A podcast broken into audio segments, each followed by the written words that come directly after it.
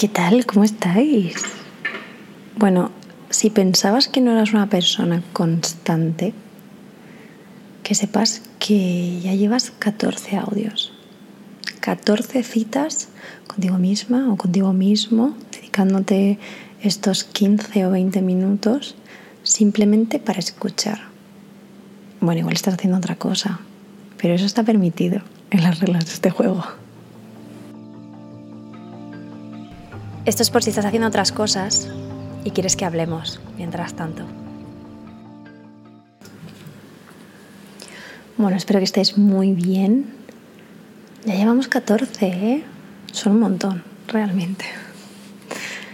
Estaba el otro día hablando con una amiga, con una muy buena amiga, mm, y llegamos a una reflexión que me, me apetecía compartir hoy aquí, porque en el audio de Mudanza Mental me escribisteis bastantes personas que como que fue un tip que os ayudó bastante como a, a ver físicamente cómo se trasladan esos pensamientos de un lugar a otro más allá de lo mental, sino volverlo físico y lo físico mental y que se genere ahí como, como una realidad y no como cosas que funcionan diferente o que funcionan por separado.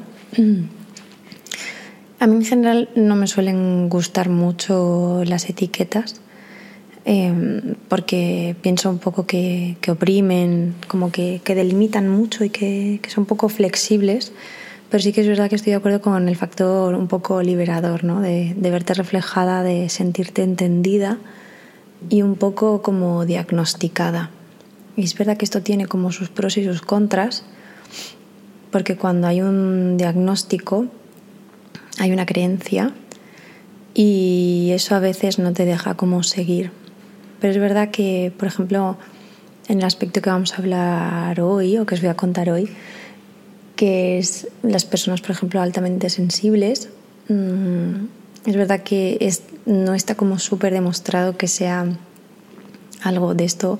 Habla muy bien Neuronacho, que es un eh, neurocientífico eh, al que os animo a que sigáis en sus redes sociales y, hablaba también un poco sobre que, que estas características al final es un poco como jugar al horóscopo que es una herramienta y que sí que es verdad que nos podemos ver reflejadas o reflejados en, ciertas, en ciertos aspectos de este, de este rasgo de la personalidad, que no es un trastorno, que no es un que no es un diagnóstico como tal, sino que, bueno, pues que es verdad que al final el comportamiento humano no deja de ser algo grupal y algo que, que percibimos muchas veces como, como algo eh, solitario, pero en el momento en el que lo pones en común te das cuenta que muchísimas personas pues transitamos, vivimos o sentimos las cosas a veces desde lugares muy parecidos y a veces desde lugares diametralmente opuestos. Entonces, en mi caso, por ejemplo, que yo siempre me consideraba como una persona como que me afectaban un montón eh, muchas cosas, ¿no? Pues ciertos olores, mm, como las luces, como que me sentía muy bien en la naturaleza. Todo esto a priori, pues evidentemente cualquier persona se puede dar por aludida o puede sentir que, está en ese mismo, en ese mismo pack, ¿no?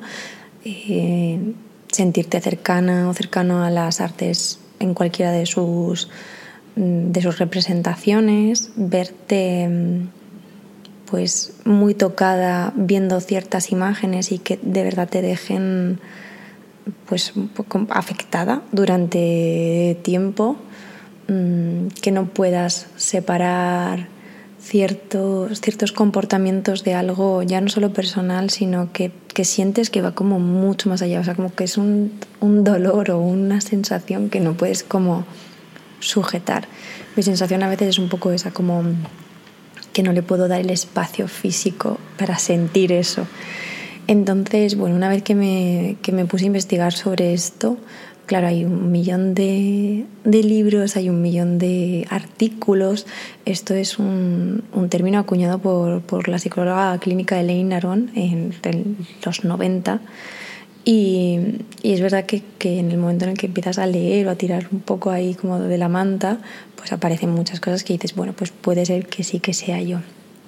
Y esto es simplemente como una cuña que voy a introducir, por si en algún momento te has sentido así. Eh, algunas veces que lo he compartido en redes sociales me habéis escrito algunas de vosotras y algunos de vosotros diciendo, ah, que esto existe. Es verdad que cada vez eh, tenemos más información sobre un montón de cosas y que te ves de repente siendo adulto o adulta y diciendo, ah, que a lo mejor yo lo que tengo, o sea, esta hiperactividad que yo he tenido, que siempre me han dicho, tú es que lo que eres es muy traviesa, o lo que pasa es que te mueves mucho, o lo que pasa es que no, no ¿por qué no te concentras? Es que no, sé y de repente cuando te ves de mayor, dices, de adulta, dices, ah, que es que aquí había cosas que a lo mejor yo, pues desde otros lugares eh, se puede ir transitando, ¿no? Muchas veces eh, en esas etapas vitales es más complicado, es verdad que lo que os decía al final, ahora tenemos muchísima más información, mucha información a veces un poco descontrolada y que nos llega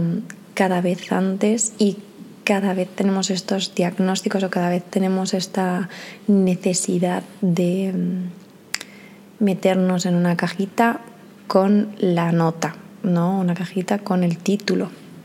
Por eso os decía que a mí me ayuda, pero que siento que yo a esta caja no le voy a poner la tapa, ¿sabéis? Voy a meterme un rato en esta caja, pero a lo mejor también me voy a meter en la caja de otra persona. Y bueno, pues el otro día charlando con esta amiga que os cuento, me reflexionábamos sobre ciertas situaciones. Eh, a ambas nos cuesta mucho enfrentarnos al conflicto. ¿Vale? El conflicto es una cosa pues, que no llevamos excesivamente bien.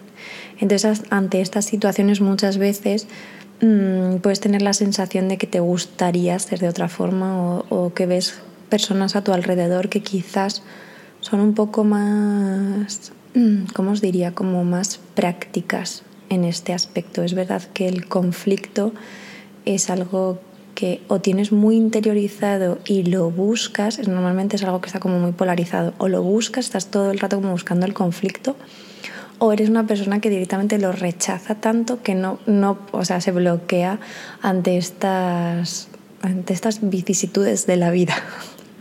Entonces yo creo que encontrar ya no solo el punto medio, sino eh, cómo quieres enfrentarte a esto, o cómo quieres vivirlo, cómo te afectan a ti realmente los conflictos, pues creo que a mí en general me ayuda mucho. ¿Por qué os cuento todo esto? Porque me decía, claro, es que yo veo a otras personas que, que pasan por estas situaciones y simplemente pueden transitarlas, ¿no? Y no, no les deja pozo, no están a lo mejor dos semanas reviviendo esas mismas escenas, mm, reviviendo los múltiples multiversos que podrían haberse dado, todas las opciones que podría haber cogido, todas las opciones que podría haber dicho pero no dijo. Tendría que haberme enfrentado a esas personas, tendría que haber generado el conflicto y entonces sentirme todavía peor. Bueno, entonces mm, eh, según hablábamos, a mí me suelen venir como mucho metáforas visuales, ¿no? Y sobre todo con, perdón, sobre todo como con la parte mental, como que mi cerebro está muy acostumbrado a intentar explicar ciertas cosas que me pasan de forma gráfica, ¿vale? Y siento que según se le iba contando a ella, también me iba ayudando a mí. Mm, ver como que en ciertas situaciones nuestro nivel de sensibilidad es como si fuese un ovillo de lana. ¿Vale? Entonces hay personas que a lo mejor no es que sean menos sensibles, sino que su ovillo de lana está em, un poco más apretadito. ¿Sabéis estos ovillos de lana que son como de lana perle, así como, como que están muy duritos? Y que tú la lana la vas sacando como poquito a poco y eres consciente de que a lo mejor sacas hasta ahí y a no ser que cortes el hilo, esa lana no sale más. Y luego están los típicos ovillos a lo mejor como de lana gruesa, que en el momento en el que sacas un trozo ya se empieza como a, enmarañar todo y ya como que incluso puedes deshacer el ovillo entero. Yo siento que a veces me pasa un poco esto, que estoy en situaciones en las que mi ovillo es muy grande. mi ovillo tiene muchísima lana y entonces yo eh, directamente conecto a lo mejor esa situación que estoy viviendo en ese momento con todas esas cosas que componen esta lana, hasta llegar al principio de la lana, que es porque cuando yo era pequeña, porque entonces esto que me pasó a mí en el colegio, porque entonces esto que me pasó a mí eh, con estas amigas, o esto que me pasó a mí con esta pareja, o en clase me llamaron no sé qué, de repente ese ovillo es gigante. Entonces, tienes tanto que recoger que es normal que te quedes un montón de días intentando recomponer ese pequeño ovillo que parecía que tenías tan controlado. Entonces no solo es tengo este ovillo que a veces se me desmadeja, no sé si esta palabra existe, pero ahora sí. Como que se me empieza a enmarañar un poco y, y no sé volver a, volver a componerlo. Es como que es muy fácil que se, que se vuelva muy largo y que, y que tardes mucho en volver a recomponerlo, en que tardes mucho en entender que no pasa nada si tienes que volver a componer ese ovillo, que no significa que no sepas, ¿sabes? También me venía un poco la imagen de mm, cada vez que mm, tenemos que limpiar los platos en la cocina, como esta sensación de otra vez. da igual si tienes lavavajillas o si no, si lo pones o si no. Eh, esta sensación de voy a volver a limpiar este plato y este plato se va a volver a ensuciar. Y al final la vida es un poco eso, es que seguramente has limpiado ese plato 30, 50, 60 millones de veces. Seguramente cada una de las veces lo hayas hecho de forma diferente y cada una de las veces lo hayas vivido desde un punto de vista diferente. Y esto es así, y da igual, y seguramente vayas aprendiendo y a lo mejor al principio utilizabas más detergente que ahora. A lo mejor antes utilizabas más agua que ahora y estás aprendiendo cómo ahorrar agua. Y en el fondo estás aprendiendo a cómo ahorrar en esa, en esa maraña de pensamientos que componen nuestro ovillo personal. No sé si esto tiene sentido o no. No sé si esto puede que te ayude o no.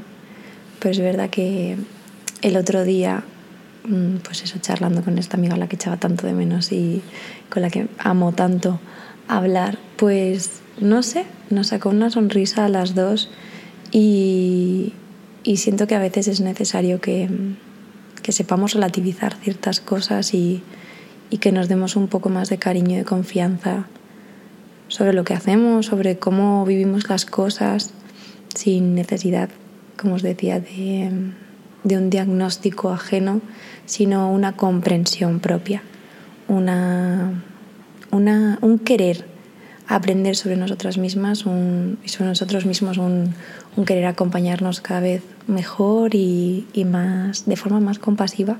También el término compasivo igual, no sé si hemos hablado alguna vez en los audios, pero era un término que utilizaba mucho uno de mis terapeutas y es verdad que al principio me chirriaba muchísimo el término compasivo, quizás porque tiene una connotación cristiana.